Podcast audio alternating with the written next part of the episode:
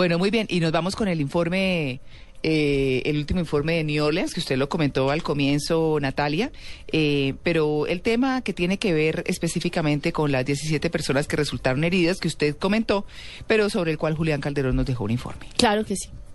Buenos días. De acuerdo con una portavoz de la policía de New Orleans, la cifra de heridos sería 17, incluyendo participantes del desfile como espectadores. Dentro de los lesionados hay una niña de 12 años de edad, aunque sus heridas no comprometen su vida. Si bien no hubo víctimas fatales, por lo menos cuatro personas tuvieron que ser trasladadas a hospitales para ser sometidas a cirugías debido a la gravedad de sus lesiones. Medios locales afirmaron que hay tres sospechosos involucrados en este incidente que son buscados por las autoridades. Algunos funcionarios del departamento de policía dijeron a la prensa que sonaron disparos de tal vez dos tipos de armas diferentes e inmediatamente después de los disparos, los agentes vieron a tres personas salir corriendo. La situación hasta ahora es confusa. Los policías tratan de establecer qué fue lo que ocurrió en este evento, donde había entre 300 y 400 personas justo en el área donde pasaba el desfile. A esta hora las autoridades investigan y buscan a los sospechosos. Julián Calderón en Blue Jeans.